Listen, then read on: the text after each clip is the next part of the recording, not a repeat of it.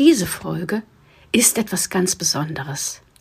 Ich habe in meinen Erinnerungen gekramt und eine Geschichte wiedergefunden, die meine Schüler unwahrscheinlich mögen.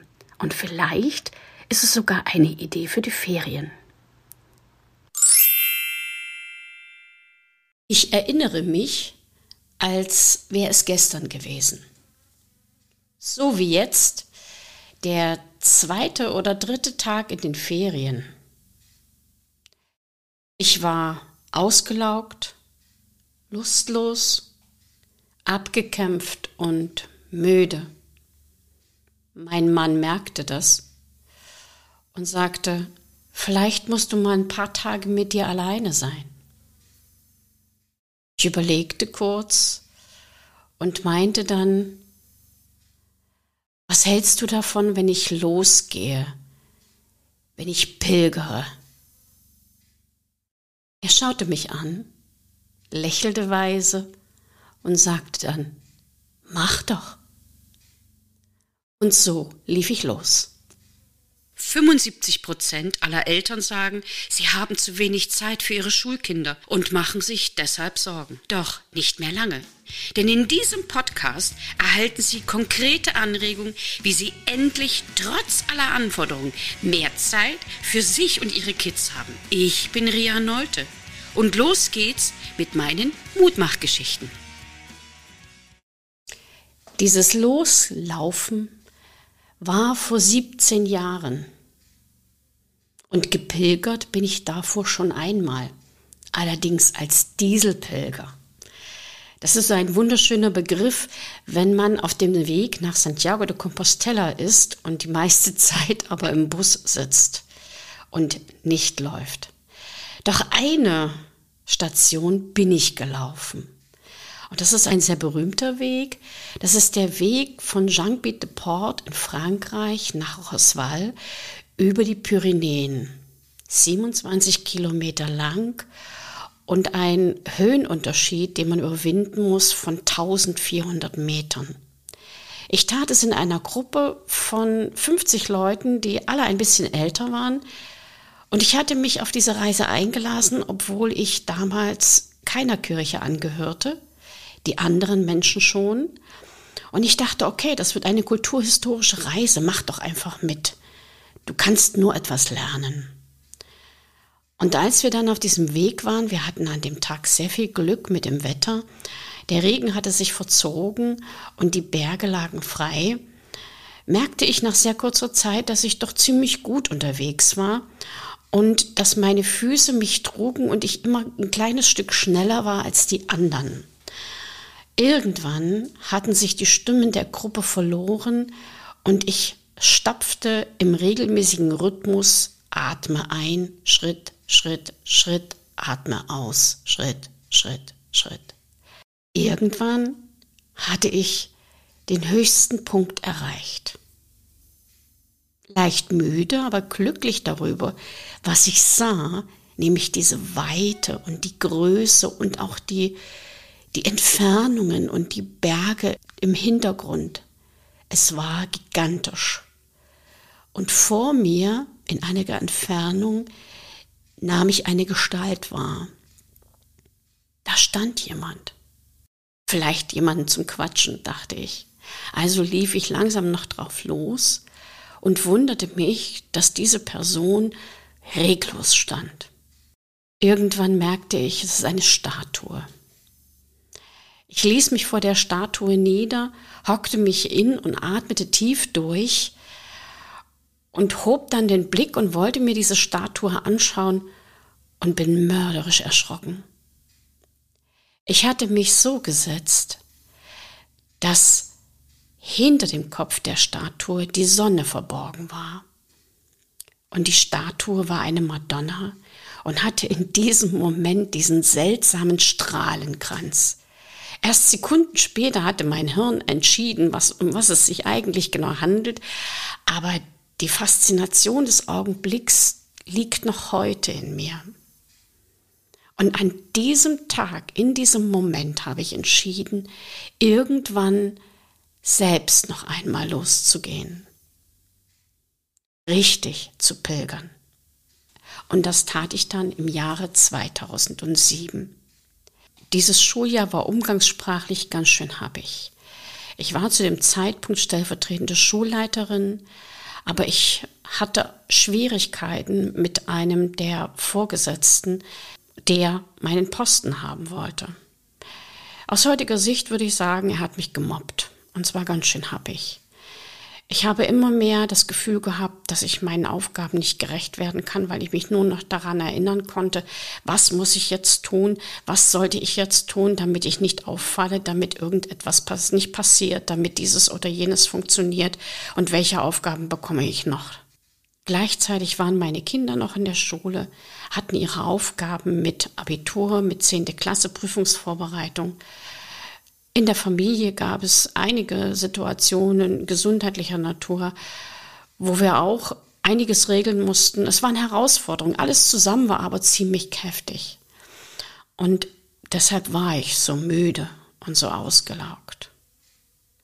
Ich hatte noch einen Unfall dazu, aber es war Gott sei Dank nur Blechschaden oder ein Autoschaden. Mir ist nichts passiert, zumindest nicht körperlich aber es hatte Spuren hinterlassen. So habe ich nur noch zwei, drei Tage gebraucht und habe mir ein kleines Büchlein besorgt von Berlin nach Magdeburg auf dem Jakobusweg.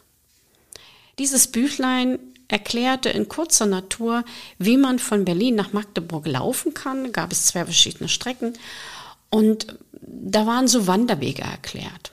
Ja, das habe ich mir angeschaut und habe dann gesagt, okay, Topf die Watte quillt, es geht los.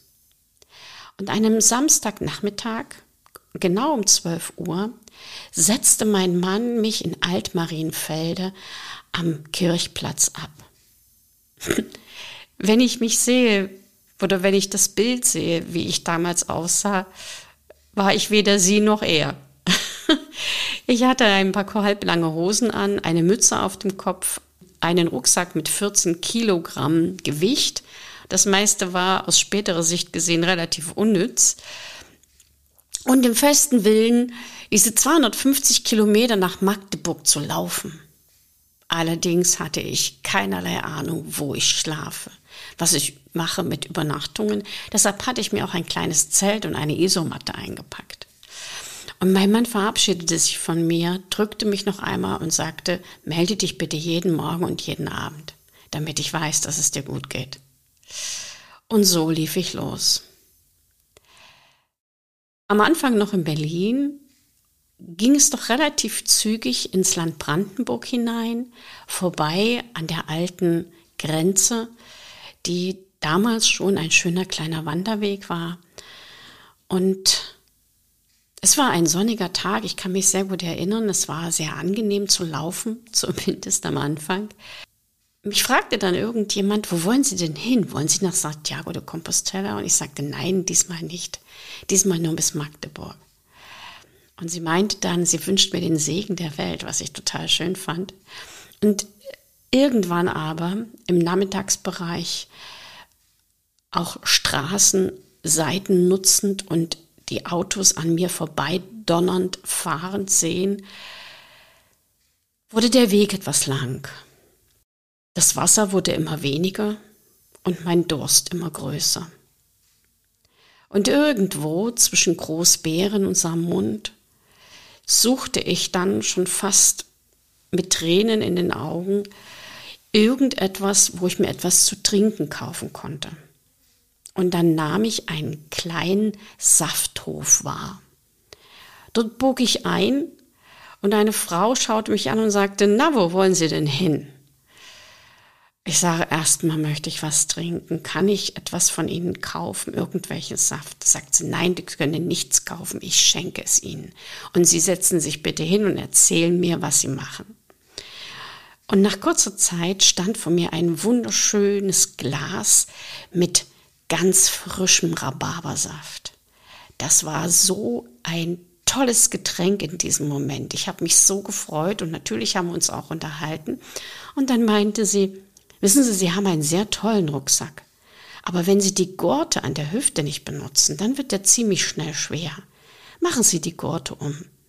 Und so bin ich mit diesem guten Rat und wieder einer vollen Flasche Wasser weiter auf dem Weg nach Samund. Das war meine erste Übernachtung. Dort hatte ich in Samund bei der Pfarrerin das Büchlein gekauft und sie meinte auch, ich könne bei ihnen übernachten. Und genau so war es. Ich kam an, sie sah mich, lud mich zum Essen ein und sagte sofort, Schuhe ausziehen, nach Blasen schauen, Fußbad. Blasen habe ich nicht. Nein. ich zog die Schuhe aus und ich hatte sie, zwei wunderschöne große Blasen. Daraufhin meinte sie, okay, eine Nadel und ein Faden. Wir durchstachen diese Blasen, damit das Wasser ablaufen kann, ein Fußbad, ein wunderbares Essen, ein tolles Gespräch und die Nacht in dem Ehebett des Pfarrerpaares. Ich habe das erst viel später mitbekommen, dass das ihr Ehebett war. Und sie lagen wahrscheinlich in der kleinen Kammer irgendwo und freuten sich, eine Pilgerin in ihrer Stube zu haben. Am nächsten Morgen gingen wir in die Kirche von Samund, die von einem Schüler von Schinkel gebaut worden ist, und dort gab sie mir den Reisesegen und eine kleine Tonmuschel. Da muss man dazu wissen, dass die Muschel das Zeichen des Pilgerweges von Santiago de Compostela ist.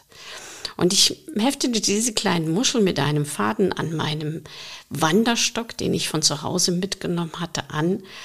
Und die ganze Zeit auf dem Weg machte es entsprechend meiner Schritte mal klick, klack, klick, klack, klick, klack. Es war wie Musik. Und irgendwann hörte das Klick-Klack auf. Und dann merkte ich, ich hatte die Muschel verloren weil der Faden gerissen war. Ich bin zurück, habe sie gesucht und ich habe sie bis zum Schluss aufbewahren können. Heute hängt sie im Korridor. Eine kleine braune Tonmuschel. Und dann bin ich die Tage immer wieder an meine Grenzen gekommen. Es gab Situationen, da habe ich geweint, weil ich nicht mehr konnte. Es gab Situationen, da habe ich entdeckt, dass meine Sinne wieder total anders funktionieren. Irgendwann stellte ich fest, dass ich Menschen wieder riechen kann, obwohl ich sie noch nicht sehe. Das war faszinierend. Und ich habe jeden Tag Menschen gefunden, die mich beherbergen. Wildfremde Menschen, die ich vorher nie kannte. Und eine Geschichte ist mir da wahnsinnig in Erinnerung geblieben. Es war schon außerhalb von Brandenburg der erste Ort oder einer der ersten Orte in Sachsen-Anhalt, mitten im Wald, ein wunderschöner kleiner Ort. Und ich dachte, ich habe am Ende einer Allee die Kirche entdeckt und wollte dorthin gehen und fragen, ob mir jemand vielleicht sagen kann, wo ich übernachten könne. Aber es war nicht die Kirche, es war ein altes Forsthaus. Und es war belebt. Es war bewohnt. Hinter mir tauchte plötzlich der Förster auf. Und er sagte, Kaffee oder Wasser? Und da meinte ich, ja, etwas Kaltes wäre ganz toll. Na, dann setzen Sie sich mal hin. Ich, ich besorge Ihnen was zu trinken. Und dann erzählen Sie mir, was Sie hier tun. Also setzten wir uns hin. Ich trank ein Glas Wasser. Er hörte mir aufmerksam zu, blätterte durch das Büchlein und sagte, oh, da haben Sie aber schon ein ganzes Stück Weg hinter sich. Und im Übrigen können Sie hier übernachten. Im ersten Moment war mir das etwas unangenehm, weil äh, ich dachte, der Mann ist allein. Und ich sagte dann einfach, ja, wollen Sie nicht Ihre Frau noch vorher fragen? Ich finde das total angenehm, das Angebot, aber ähm, vielleicht, ja, ja, die ist damit einverstanden, die kommt gleich. Und Tatsache kam die Frau. Es wurde dann Abendbrot gemacht. Ich wurde ganz herzlich eingeladen. Wir saßen draußen auf der Wiese. Und es wurde langsam dunkel und der Mann zog sich irgendwann zurück und wir beiden Frauen kamen ins Gespräch. Und an diesem Abend habe ich eine Familiengeschichte gehört, die mich sehr beeindruckt hat. Die Frau kam an dem Tag gerade aus dem Krankenhaus. Der Sohn hatte einige Tage zuvor einen ganz schlimmen Unfall gehabt und war in ein Kartoffelerntegerät gefallen und zwar mit dem Gesicht nach vorn. Das Gesicht hatte er sich aufgeschnitten und die Ärzte hatten Angst, dass Nerven getroffen waren. Und an diesem Tag hat sie voller Dankbarkeit erfahren, dass alles in Ordnung kommt. Es wird vielleicht eine kleine Narbe bleiben, aber alles andere ist gut. Und Sie war so dankbar, dass sie mir zum Teil unter Tränen ihre Geschichte erzählt hat. Und ich habe zugehört, wir haben uns nicht mehr gesehen. Es war so dunkel, dass nur noch eine kleine Kerze auf dem Tisch silhouettenhaft unsere Gesichter zeigte, aber wir haben uns zugehört. Sie hat ihre Geschichte erzählt, ich habe meine Geschichte erzählt. Und es war ein Moment voller Dankbarkeit, dass da jemand da ist, der zuhört. Und dann habe ich mich an dem Abend erinnert. Es gibt ein wunderbares Ritual auf dem Weg nach Santiago de Compostela, nämlich jeder Pilgerer nimmt einen Stein mit aus seiner Heimat. Dieser Stein wird auf dem Cruz de Ferro abgelegt. Dieser Berg besteht nur aus Steinen der Pilgerer und oben ist ein Kreuz und jeder Stein symbolisiert eine Last, die man auf dem Weg mitgenommen hat und diese Last, die man dann dort ablegt. Also nahm ich aus diesem kleinen Ort einen kleinen, einfachen Stein mit, packte ihn in meine Hosentasche und legte ihn ein paar Tage später in Magdeburg im Dom ab. Ich war voller Dankbarkeit, dass ich auch vielleicht eine kleine Last der Familie mitgenommen hatte und dass ich meine Last ebenfalls abgelegt hatte. Ich wurde ruhig, ich wirkte erholt, ich hatte viel mit mir selbst gesprochen, hatte tolle Gespräche mit fremden Menschen, die mich aufgenommen haben, die mich beherbergt haben und die mir ganz viel Kraft gegeben haben. In Magdeburg holte mein Mann mich ab. Wir fuhren nach Hause, saßen am Abendbrottisch und meine Schwiegermutter sagte zu mir, du siehst seltsam aus. Du leuchtest von innen. Genau das war es. Ich hatte wieder Kraft. Ich hatte Kraft getankt. Ich hatte Energie getankt. Ich hatte Freude getankt. Alles das, was vorher verschwunden war. In nur einer Woche mit 250 Kilometern Weg unter dem Fuß in acht Tagen. Es war eine faszinierende Reise, und zwar eine faszinierende Reise zu mir selbst. Unmittelbar danach tat sich bei mir unwahrscheinlich viel. Als erstes recherchierte ich. Einen Tag später hatte ich dann ein Bewerbungsgespräch und den Tag darauf meinen neuen Arbeitsvertrag.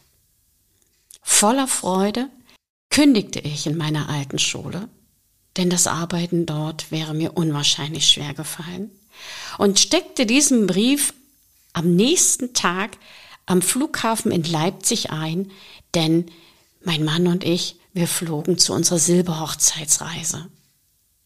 Und dann begann der Urlaub mit meinem Mann. Das war der Anfang von dem, wo ich heute bin.